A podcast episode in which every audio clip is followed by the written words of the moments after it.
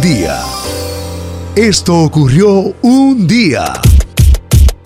Bueno, tú sabes que vamos a aclarar en este podcast mañanero, por la tarde, por la noche, pero de manera iniciando el día por acá, por donde nos toca, que Jennifer López siempre es una figura que está trending, que siempre está viral, siempre.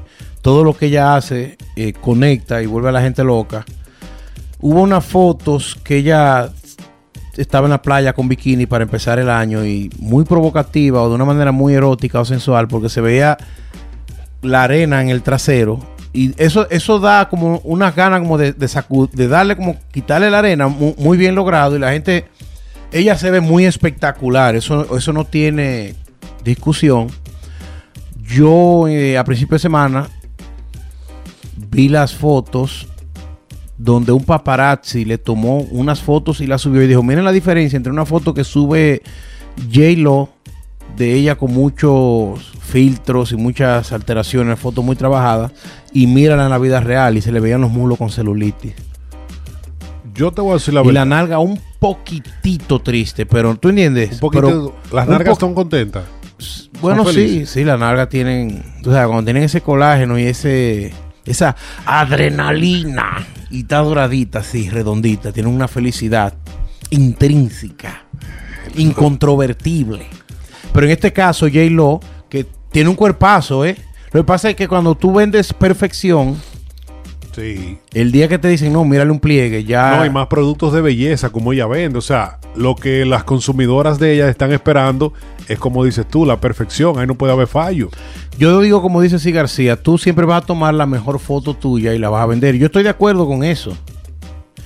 Y lo que hace esto controversial, muchachos, es que la juventud, dígase la tinellada que está en las redes sociales, vive deprimida porque tienen pancita. Estas muchachas eh, creen que para ser aceptadas tienen que parecerse a, a Beyoncé, a Rihanna, a Ariana Grande, a Miley Cyrus. Y aunque J-Lo es una cincuentona, ella ha logrado meterse en ese tren, ella y Shakira, de, de símbolos sexuales y de que mira que yo soy exitosa porque tengo buen cuerpo. Entonces dicen, mira, en vez de tú, tú tienes buen cuerpo, pero acepta Ahora, tus imperfecciones también. ¿Qué prototipo hemos creado nosotros, la sociedad, de que esa es la perfección? de que si tú no tienes los cuadritos, tú no eres una mujer perfecta, que si tú no estás fit, tú no eres una mujer perfecta, un hombre perfecto. ¿Por qué hemos creado esa vaina? Porque también las personas delgadas, los gorditos, tienen sus cualidades y rompen. Y sobre todo, Jeffrey, que lo que ella vende es su música, ¿tú entiendes? Porque si tú me dices que ella es una modelo ya de su cuerpo, es diferente, pero ella está vendiendo un talento. Ella es una actriz, ella es una cantante, entonces está bien que te veas bien, Está, pero está bien también que tú dices, mira, a mis 52 años ya yo tengo par de estrías, yo tengo, tengo par de celulitis. Tú tratas de ocultarla, pero si se ven, ¿qué de malo tiene? O sea, eh. ser un poco más honesto porque el paparazzi que subió estas imágenes, que de, de hecho las vamos a estar eh, eh, presentando en el Facebook de Poder 1110, mm, ella se ve bien, espectacular, porque es lo que te digo, uno la ve y dice, ay, sí, se le ve una, estrías, se le ve una celulitis, pero cuando tuvo una persona de la vida real, con el cuerpo que tiene ella, es increíble lo bien que se ve.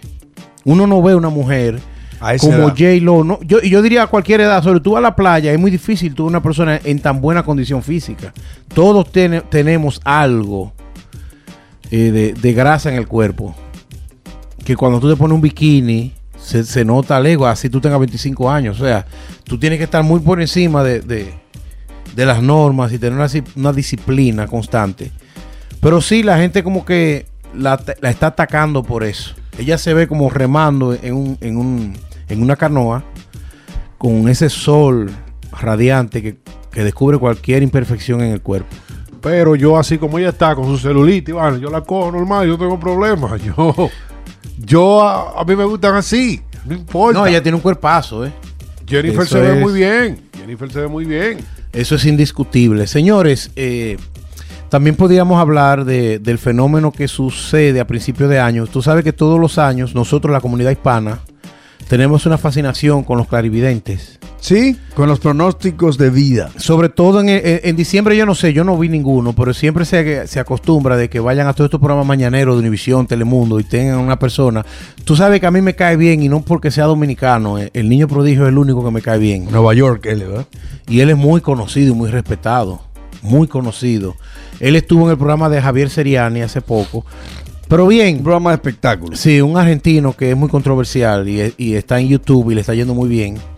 Pero bien, ayer o anteayer en Telemundo tenían una mujer eh, tipo pitoniza, una mujer muy elegante, que estaba diciendo que en este país, en la próxima semana, antes del día 20 de enero, ella veía caos, que veía un Ajá, futuro, Ajá, ajá. que veía un futuro incierto para Donald Trump. En serio.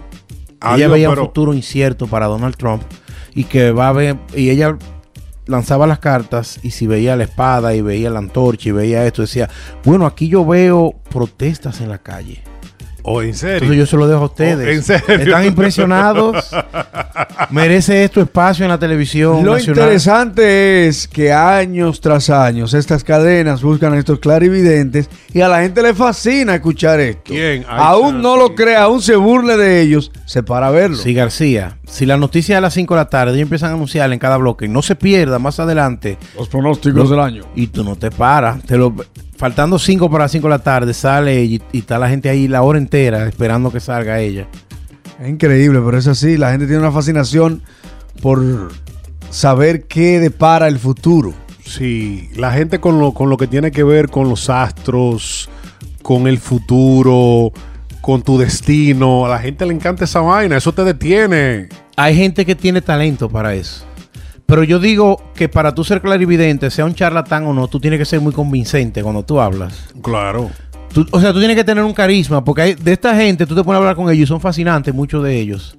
En el caso de, del, del, niño, del niño prodigio, Sí. él, para mí que él tiene algo. En serio, yo creo que él tiene algo, porque es que él es muy certero. En las cosas que él ve, él es muy certero. Y yo siempre recuerdo que Jaime Bailey lo llevó para un mundial. Y él le dijo, bueno, parece, aquí yo veo que todos los equipos latinoamericanos se van. Y Bailey estaba, no, pero que Perú tiene chance, que si alguien tiene chance. Y se, se dieron así las cosas porque lo- los clarividentes, primero, son muy cuidadosos y segundo, ellos tratan de complacerte. Y no tardan en reclamar su crédito si pasa Si algo. pasa algo. O sea, lo que ellos dicen que no ocurrió, lo echan al saco del olvido, pero óyeme, si algo de lo que pronostican sucede, hacen campañas, videos, van a cuantos programas, yo dije esto, mira lo que sucedió. Es así. Y si, lo vi- y si vienen al can de la mañana, te dicen, si García, tu talento sigue este 2021 Oye. como nunca. El niño prodigio tiene un parentesco a Mía Cepeda, No, no sea así. pero un parentesco grande. Mía Cepeda, que es un, una, un Transgender. Travesti. un travesti. Transgender. Transgender, eh, tiene un programa tiene un programa de televisión dominicano La belleza es mía y él tiene un parecido él tiene un parecido No, yo no creo. sí mira, El niño prodigio más apuesto. Ah, no, espérate. Van por ahí. Jeffrey, muy... vamos, vamos a ponerlo parecen hermanos. vamos a ponerlo. Pero perdóname. No, eh, yo quería defenderlo, pero... Digo, no es que se vea mal, pero... Este hombre, mujer, porque todavía no sabemos. Eh, eh, eh, Cifri, lo de este hombre que ya se llama Mía Cepeda. Mía Cepeda tiene un cuerpazo. Yo No, la he visto no, pero que ella, ella, aunque se ha colocado, aunque él se ha colocado senos, ella dice que no se va a quitar. Es que es transgender. o que es transgender. Sí, transgénero. Él- él- él- no es transexual. Ah, no es travesti. Todo porque travesti... Vamos a hacer la, vamos a hacer la dos Travesti definiciones. podemos ser nosotros tres.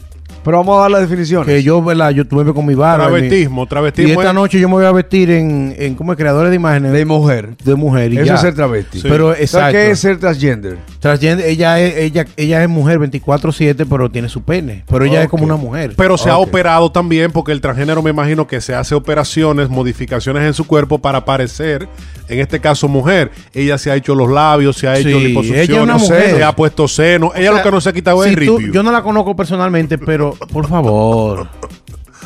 La verdad que este es un podcast. Esto es un podcast, nos están escuchando en Uruguay, chicos. Bueno, Pero, por ejemplo, eh, mi amigo Fernando Rosa, de Sabotaje, estuvo en el programa de ella, eh, en- eh, Don Juaco. Todos los amigos que la han visto saben que es un transgender, pero que tú sientes que está hablando con una mujer. ¿Tú entiendes? Correcto, sí, No sí. quizás tú me ves vestido de mujer y te rías, pero eso es un travesti. Hay gente que hacen esos shows y, y muchos de ellos son transgender que viven su vida de mujer y hay otros que son hombres el día entero. Es un poco complicado, pero esa es la diferencia, ¿tú entiendes? O sea, viven una vida de hombre y, y de noche se visten de mujer. Curioso que eso como que no se ve tanto de mujer a hombre, ¿verdad? Cuando No. tú piensas en creadores de imágenes, tú no piensas en mujeres vestidas de hombres. No. Casi No. siempre, ¿verdad? No, porque no sé, por ejemplo, el, No hay consu- el consumo de hormonas es que, que hace que la mujer eh, le nazcan los vellos faciales. Hay muchas. Pero es una pregunta válida, Siegfried. En proporción, la No cantidad hay. de hombres que quieren ser mujer. Es mayor pero, Pero por pero mucho. es mucho Y mayor. muy poca la cantidad de, por ejemplo, de, niñas Sí. que nacidas dicen, no, yo quiero ser un hombre. Hay, de hecho, la hija de Cher es uno de los mejores ejemplos para ilustrarlo. Sí. La cantante Cher, ah, que nació mujer y se convirtió en hombre. Pero yo te voy a decir algo también, si García, nos vamos más profundo en esta parte. Porque las mujeres, o sea, las que nacen mujeres que quieren ser hombres o se inclinan así, que es- le llaman de que, que son macho, ma- ma- macho- marimacho. marimacho, no quieren ponerse un pene. O sea, no quieren ponerse un pene, se dejan su, su parte íntima ahí. Sin embargo, Usan hormonas. ajá, para parecer más masculino.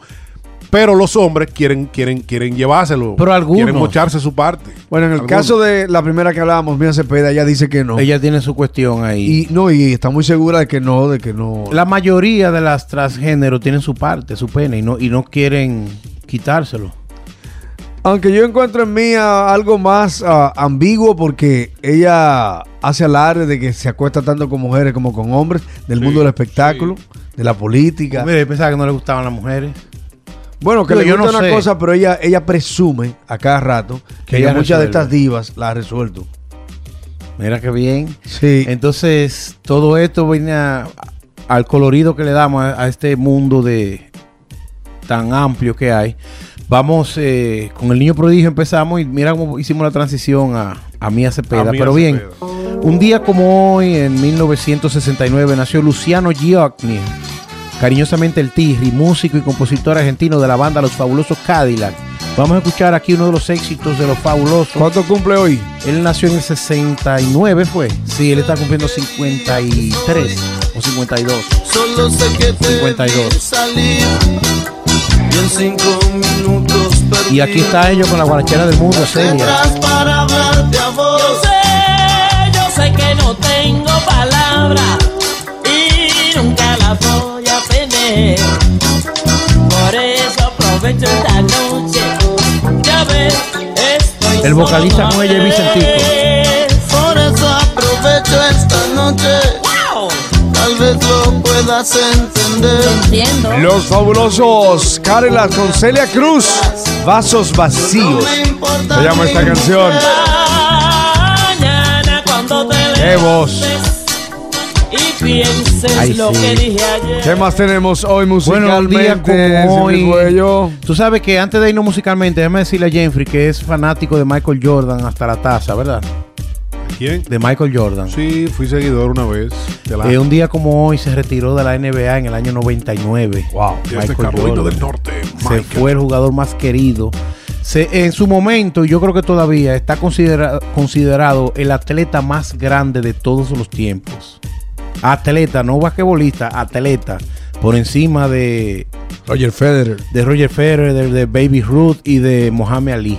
Michael Jordan. Increíble. Está cumpliendo 20. Pero él volvió en los 2000, ¿verdad? A principio, yo creo. Bueno, pero lo, lo cierto es que oficialmente, un 13 de enero del año 99, se fue de la NBA Michael Jordan, que ha sido uno de los basquetbolistas, si no el mejor, el más querido, porque nuestro querido LeBron James está cerca, Sí. pero no es el más querido. Mira, empecé a ver un documental de Netflix, se llama Crack. Tienen que verlo, cómo el crack se, se metió en los Estados La droga, Unidos. crack. Y sí, hasta, hasta cierto punto le llamaron pandemia, la pandemia del crack. Y tú que mencionas a Michael Jordan, en ese mismo tiempo de Michael Jordan en la Universidad de Carolina del Norte, también en Carolina del Sur, existía otro jugador, no, en Washington, existía otro jugador que estaba al mismo nivel élite de Michael Jordan, Len Bias. Así se llamaba. Oye, que lo que él quería jugar con los con Boston Celtics y fue el primero en el draft. Y la noche de la celebración, la noche de su celebración de ser elegido, primero que Michael Jordan fue elegido, el, el chamaquito se dio una sobredosis de crack. Ay, Dios, Dios. mío. O sea, hay que ver esta, qué esta- ironía. Lo que, lo que pudo haber sido. Oh, pero te estoy diciendo, la misma noche de, fue- de ser elegido celebrando en la universidad con sus compañeros, se dio una sobredosis de crack. Dios mío. The time Ahí está, ese que tú estás escuchando ahí cantando es uno de los menos populares de los vocalistas de los Beatles. Una de las pocas canciones que cantó Ringo Starr. Y un día como hoy, en 1969, los Beatles lanzaron el álbum Yellow Submarine. Y ahí está la canción que también tuvo su película. Está cumpliendo hoy ya 53 años. ¿Qué te parece? Interesante. Hielo sabes que Danilo Rodríguez fue a verla al cine cuando salió a principios de los 70 en República Dominicana. Submarino amarillo. Los Beatles.